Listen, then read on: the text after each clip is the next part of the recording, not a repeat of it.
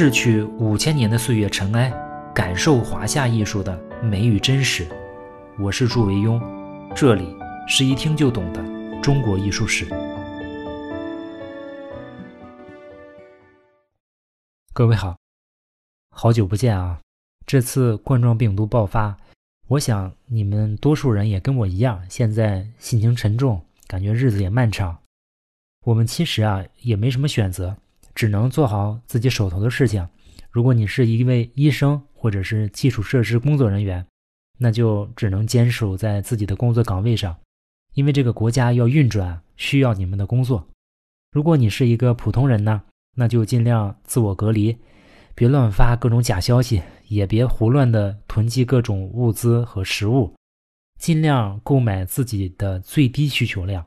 我看很多人啊在抢购各种东西。不光是个人啊，我竟然发现有些地方的医院啊，根本还都没有病例，就也在向社会募捐物资。我不知道他们是真需要还是假需要。我想物资啊，还是应该优先那些有病例的医院和地区。我们能做的就是回到家里，别到处乱窜，别给那些已经疲惫不堪的人们再增加负担。就像我那天在公众号里面写的那样，如果我们帮不上忙，那就从容淡定。别慌，如果我们能帮上忙呢，那就挺身而上，别怂。我现在的工作呢，就是继续讲我们的艺术史，希望能缓解一点大家的焦虑。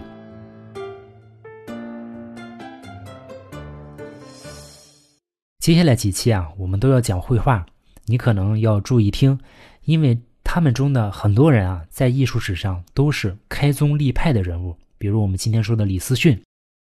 我们曾经看到过隋朝展子虔的山水，山水啊早已经完全成为一个单独的画科。相比人物画，它来的更晚，但是呢，成熟的并不慢。展子虔的山水啊，从景深处理到位置经营，再到物象比例啊，都已经比较成熟。我们用脚趾头都能想到啊，在各个艺术门类啊都大放异彩的唐朝，山水这个题材啊，必然会被人继续深挖。事实上呢，也不出我们所料，在唐朝啊，第一个登上山水画这座高峰的人，就是我们今天的主人公李思训。艺术史上，只要出现李思训这个名字啊，通常呢都会同时出现另外一个词，叫青绿山水，或者说叫大青绿山水。青绿山水啊，虽然不是从李思训这里开始，我们说过啊，山水从顾恺之那里啊就是青绿的，没别的。但是呢，李思训算是青绿山水画的第一位集大成的人物。后世人啊，强行把绘画分为院体画和文人画，或者说是北宗和南宗。一般呢，他们就把李思训当成是北宗院体画的祖师爷。虽然这个绘画的分法啊是丝毫没有道理，这个我们后面还会说。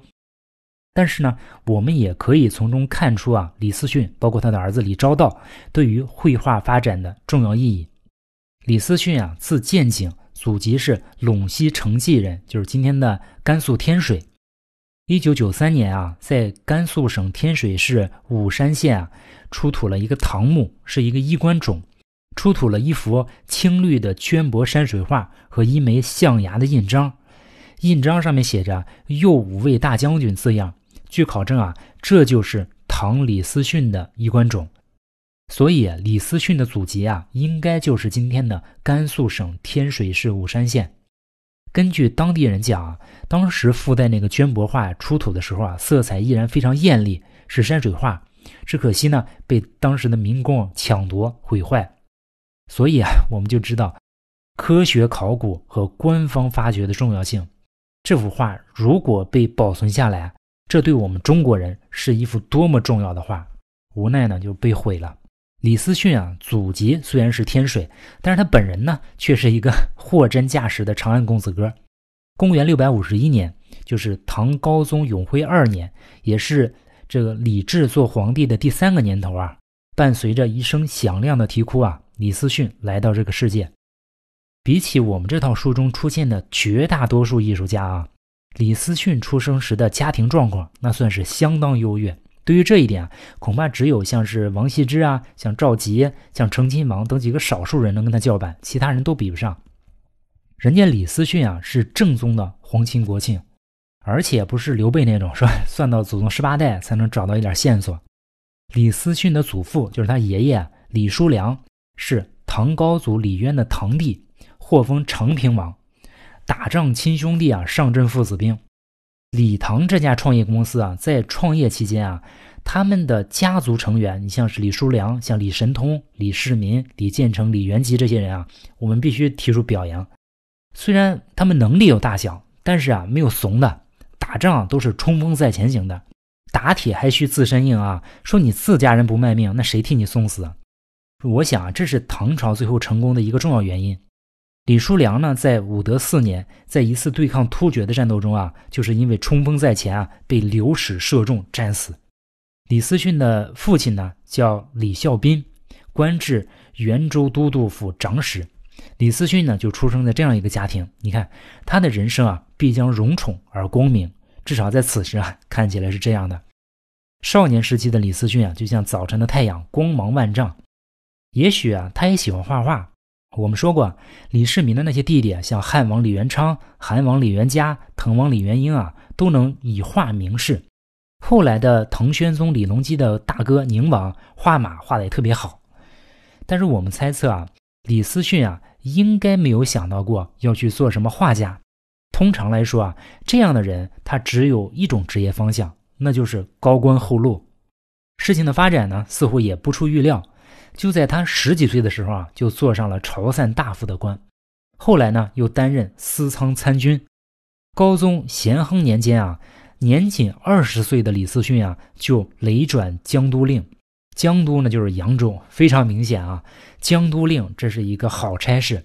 李白说过啊：“烟花三月下扬州。”你看人家孟浩然能去扬州，羡慕的口水都流一地。对于一个二十岁的年轻人啊。李思训的状态啊，可谓是春风得意。此时的李思训，根本不会想到他的人生还会遇到坎坷，他甚至懒得去想什么叫坎坷。但是啊，顺利啊就意味着单调，单调就意味着肤浅，肤浅就会丧失深度。只有苦难和挫折，才会磨砺出真正的深沉的艺术家。李思训呢，也即将要面对苦难和挫折的磨砺。变化是从公元六百八十三年开始。这一年呢，那个病殃殃的李治终于离开了这个世界。他掌控不了自己的身体，也掌控不了天下，更掌控不了他的妻子武则天。在接下来的七年里啊，武则天的后面两个儿子中宗李显和睿宗李旦先后继位，又先后被废。武则天啊，已经是这个国家实际的操盘人。直到公元六百九十年，她正式登基啊，成为一代女皇。武则天上位啊，那意见最大的当然是李唐王族。这个原因很明显啊。如果我们把国家比喻成一家公司，原来的这家公司呢，名字叫李唐无限责任公司。从李渊到李旦，法人兼主要董事会成员啊，都姓李。现在呢，武则天不但要把公司更名为武周无限责任公司，而且还要自己当法人兼董事长。这样一来啊，公司中的理性董事会成员那自然不会满意嘛。对于这些董事会成员的不满和反对，武则天是早有准备的。她的准备也很简单，那就是杀。有一个呢就是杀一个，有两个呢就杀一双。在基本上控制了朝廷之后啊，武则天就开始对反对的人下手。当时的情况是司马昭之心啊，路人皆知，都知道武则天要出来取代李唐。当时他还没有登基啊。但是第一个跳出来反对的却是一个刚刚改姓李不久的人，他叫李敬业，就是李绩的孙子。我们再说一遍，李绩就是那个徐茂公。虽然姓李的时间短，但是对于恢复李唐公司啊，李敬业似乎比那些根红苗正的李氏子孙更有热情。在遭到武则天的打击之后啊，他联合了一帮人，在则天顺圣皇后光宅元年，就是公元六百八十四年九月。在扬州起兵，李敬业呢自称为匡扶大将军，以秦王救国啊，匡扶庐陵王李显为名啊出师。他手下有个著名的文人，就是写《鹅鹅鹅》的那个骆宾王。骆宾王呢写了那篇著名的《代李敬业讨武曌檄。嗯，这个檄文里面说啊，班声动而北风起，剑气冲而南斗平。这个檄文呢写的确实很好，但是呢，李敬业毕竟不是李绩，这次行动呢很快就被镇压了。大诗人骆宾王也从此下落不明。于是啊，武则天以此为借口，加快了迫害李唐王族的步伐。公元六百八十八年的八月，唐太宗的儿子越王李真父子啊，和琅琊王李冲起兵反对武氏掌权，很快呢就兵败被杀。受到牵连呢，还有一大波李唐王族。李世民的子孙啊，很快就被诛戮殆尽。比如许王李素杰啊，被武则天派人在龙门驿用带子勒死，并且杀了他的九个儿子。义王李尚金啊，被逼自杀，他的七个儿子呢，也被。武则天流放途中谋杀，其他的宗室子孙也都差不多。《资治通鉴》里面说啊，唐之宗室于是殆尽矣，其幼弱存者亦留岭南，又诛其亲朋党数百家。武则天呢，还发扬了整人面前人人平等的原则，他还亲自杀死了自己的两个儿子。这个我们之前说过，太子弘和张怀太子李贤。因为啊，他们也是李唐宗室，他们也要抢夺自己的权利。在这个过程中啊，武则天那是 心够黑，手也够狠。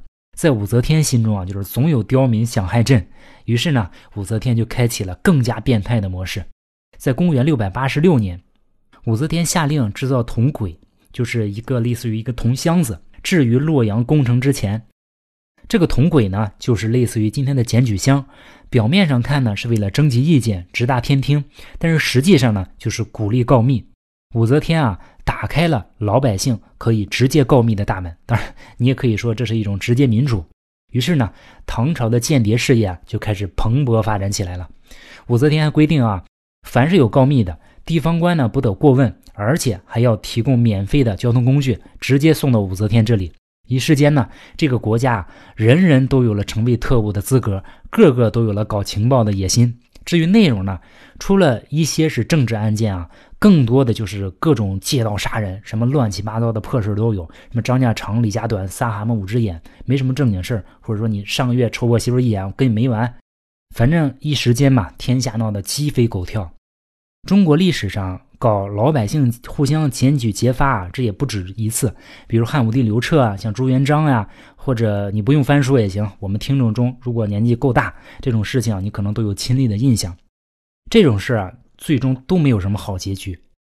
随着告密之风的日益兴起啊，这个案件的数量就翻着翻的涨。有了案子就得有人审啊，那武则天呢就任用了一大批酷吏，比如有索元礼啊、周兴啊、来俊臣啊、侯思止啊等等。普通人啊，一旦到了这些人手里啊，那算是倒了血霉了。你想，正常的审理案件官员是会用刑的，我们看电视也经常会看到。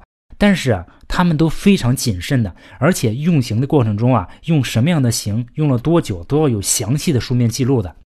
到了高级审理啊，你比如说到三法司，你像刑部、大理寺、监督察院，一般都不会再用刑了。但是这帮酷吏啊，就不管这个了，一上来就是。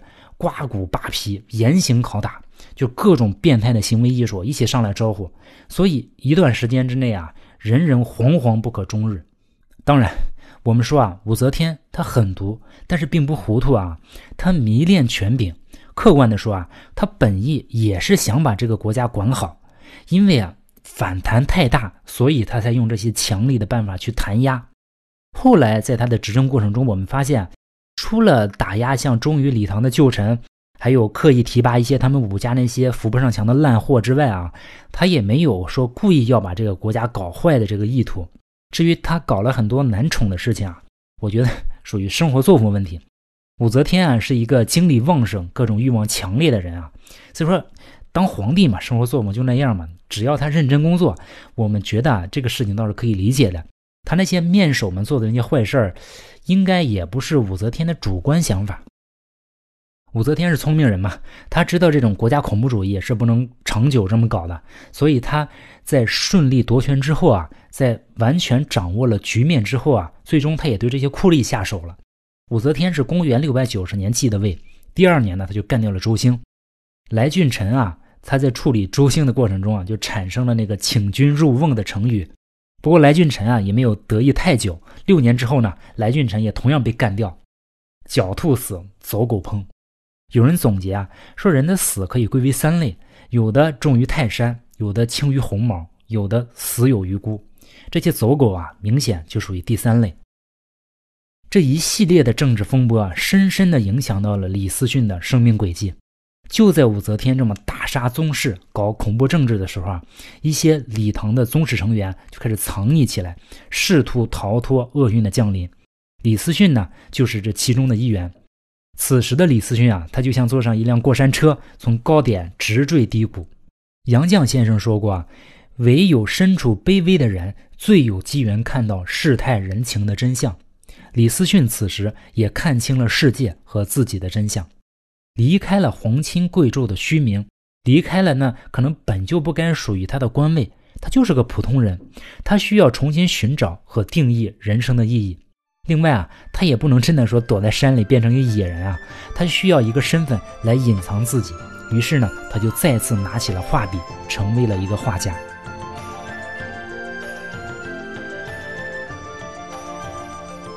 没有证据表明李思训像阎立本一样是家传学习的绘画，也没有资料表明啊他得到过哪位大师的指点。但是啊，受到当时社会风气的影响，李思训啊也许曾经作为爱好随便画画。但是此时呢，绘画却成为他糊口的职业和掩饰身份的幌子。我们非常意外的看到啊，这位贵公子在剥离了皇亲贵胄的身份之后，他竟然直接成长为一代宗师。只能说明啊，天才的艺术家并不一定都需要精心的灌输或者刻意的培养，有一些自我觉醒型的天才啊，就可以在简单的训练之后啊，迅速的进入天才状态。他们真正的老师啊，就是源自他们内心的热爱。也许是受到他藏匿生涯的影响啊，李思训呢特别钟情于山水画，题材上多是表现山野江河的风景。其中啊，他的山水画主要。师承隋代画家展子虔的青绿山水画风，并且加以发展。在用笔方面啊，他能够曲折多变地勾画出丘壑的变化，以金碧青绿的浓重颜色画山水，细入毫发，独树一帜，显现了从小青绿到大青绿山水画的发展与成熟的过程。最终呢，形成了意境隽永、具有装饰意味的这种工整富丽的金碧山水风格。我们觉得李思训山水画风格的形成啊，是他作为一个贵族阶层的审美趣味跟遁世避祸思想这结合的产物。贵族阶层的审美趣味和生活理想，让他大胆地采用一些很浓重、很艳丽的表现方式，创造出一种富丽堂皇的效果。所以在李思训身上产生了一个成语，叫做“金碧辉煌”。就是啊，他会大量的使用金色和浓重的石青、石绿产生的画面效果。这个金碧辉煌最初就指的李思训的绘画。与此同时呢，他的自身遭遇啊，又让他靠近佛道的思维，用一种出世的思想来说服自己，努力的在山水茅屋中重新寻找人生的意义。就是所说的“识量神仙之事，何然言领之忧”。最终呢，形成李思训特有的风格，并对后世产生了巨大而深远的影响。后面的青绿山水就是他这一派画风的延续。到了宋朝以后，你像有驸马王申、像郭熙啊、赵伯驹、赵伯孝、李唐、刘松年、马远、夏圭，像元朝的有赵孟俯、钱选，明朝的仇英，清代的元江、元耀、叔侄俩，一直到近代的张大千，他们都直接或者间接的受到了李思训的影响。李思训的作品啊，到了宋代《宣和画谱》里面记载只有十七幅，因为年代久远，已经非常罕见。现在，目前就是据传疑似李思训的作品倒是有很多，比如故宫博物院有一幅《御苑采莲图》，那种全景式的效果，还有一幅《九成宫完善图》，一个小扇面画的精细繁复。我曾经在辽宁省博物馆也看到过一幅《海天落照图卷》，也是传说李思训的作品啊，画的都非常好。但是经过专家考证，这些作品的年代啊，都很难超越南宋中期。也就是说，他们最好的结果也就是个临摹本。只有一幅画啊，在历代啊都被看作是李思训的作品，它就是《江帆楼阁图》。这幅画呢，纵一百零二厘米，横呢是五十四点七厘米，青绿设色，现藏于台北故宫博物院。江帆楼阁图啊，在中国山水画史上是一幅非常重要的作品。它的开创性啊，主要体现在以下几个方面。第一呢，江帆楼阁图开创和确立了竖形构图的样式。以前的话，我们都介绍过，多数都是长卷或者说横幅构图的，像是《洛神赋图》啊、《游春图》啊，它们都是这种形式。另外呢，就是这个江帆楼阁图啊，这个画很大，它纵一百零二厘米，横五十四点七厘米，听着好像是不太大，但是我见过这幅画的复制品啊，我拿到手里，拿到手里觉得非常大。所以这幅画也是中国山水画特殊形制开启的标志，这也是这幅画对中国山水画贡献的开创性的一面。第二呢，就是江帆楼阁图的构图，又把中国山水画的景深问题啊，基本上全部解决掉了。我们之前说过，展子虔的游春图之前啊，中国人在画面里基本解决不了景深问题，一直到游春图有了一个突破式的改变。他已经把中景和远景处理得非常好，到了李思训这里呢，我们看他把近景、中景、远景完全融合到一幅画中，这是在这之前没有见过的。第三呢，我们几乎可以肯定啊，李思训这幅画直接借鉴了展子虔的《游春图》。从构图上，我们对比一下，我把两块截图放在节目下面，大家可以看一下。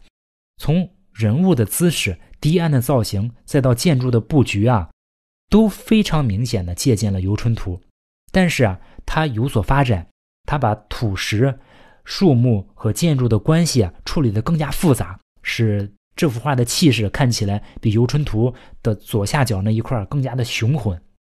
江帆楼阁图的画面构图啊是竖形，景物从下方开始，从近及远，近处树木风貌，远处水天一色。从空间创作的角度上看，明显是更进一步，让观察者有强烈的身临其境的感觉。第四呢，就是这幅画的树木的绘画技法比前代也有了很大的进步。他所注重的不仅是树木的单个形状，而且还注重树木之间的一个穿插的关系，交叉取势。因此，我们看到的画面既有繁茂的大树独秀于林，也有互相交叉在一起的各种杂树，杂树之间呢也是主次有别，交相辉映。在树木的表现技法方面，树木的叶、枝、干采用的双钩填色方法，对松针的描绘上，李思训发展出一套新的技法，他就是先用石绿点染，然后再用石青啊交叉勾勒来表现松针，比之前的顾恺之，甚至比展子虔啊都有了很大的进步。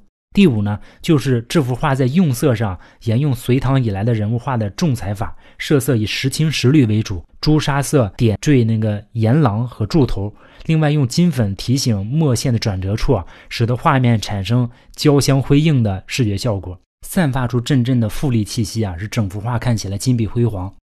第六呢，就是江帆楼阁图啊，出现了七个人，一个人在廊内，另两个人呢在坡岸上欣赏风景。还有四个人呢，是在赶路，主人骑马，三个仆人挑担或者提物，前簇后拥。他的人物啊，描绘工致，形神兼备，点景人物的描绘非常融入自然，比《游春图》我觉得做的还要好，直逼后面的张择端的《清明上河图》。我前一段写《清明上河图》的稿子，重新看了一下里面的人物，画的那真是精彩。当然，我们说了这么多好啊，其实这幅画呢，也有它的不成熟，也有它待改进的地方。比如啊，比起树木的绘制啊，它的山石的绘制仍然幼稚，有沟无村的山石啊，就是还没有皴法。这个要到五代的京官董巨那里啊，这些人才能比较好的解决这个问题。这里距离真正的山水画成熟啊，还是要差一步。松树呢，画的也非常有特色，比起此前的展子虔啊，他的松树是不画松针，只采用点彩处理。这幅画呢，先用石绿点染，然后在上面画松针。这种表现方式啊，跟后面北宋的李成的那个攒针的画法相比较，还是显得比较古拙。这也仅仅是对松针画法的探索的开始，还没有形成后世的那些像攒针呀、像轮形松针呀、像扇形松针呀、像马尾形松针呀这些画法。我们再看一下这幅画的鉴定啊。这幅画历史上很多人都认为是李思训的作品，比如说清代书画鉴定家安琪啊，就说此图复色古艳，笔墨超逸，虽千里西远不能辨。这个千里西远指的就是南宋的赵伯驹和赵伯孝啊，系唐画无疑，疑为真迹。但是现在呢，也有一些学者考证啊，说有不同意见。从筑路的信息、构图的形式、建筑的样式、人物的服饰，还有一些印章等等信息来看啊，《江帆楼阁图》啊，应该是南宋画院画师的作品。我们这里呢 也很难判断。我想还是老原则，如果没有明确的、特别肯定的反对意见，那还是以历史传承为准。我们就先认为它是李思训的作品。我们再说回李思训本人，在打算藏身之前啊，我想李思训一定是做足了充分的准备的，因为他躲起来不是一个突发事件，他应该可以从容的携带大量金银细软和家人一起脱身。他也许想到了会藏很久，但是他可能没有想到这个很久呢会有二十年这么久。在藏匿民间的这些年里啊，绘画成了李思训消磨时间的最好方式，也成了他隐藏身份的最好招牌，也把他训练成为一代青绿山水画大师。在漫长的二十年过后，李思训啊，已经由当年一个风华正茂的年轻人，变成了一个沉稳老练的中年人。也许啊，他只是想着在武周这个朝代安心的做一个画家。他似乎已经习惯了这种生活，也忘记了自己曾经还是一个皇室子孙。可是呢，天还是变了。那究竟发生了什么变化呢？这样的变化对李思训又有什么影响呢？还有与他齐名的儿子李昭道又留给我们哪些作品呢？我们下次再说。好，下次见。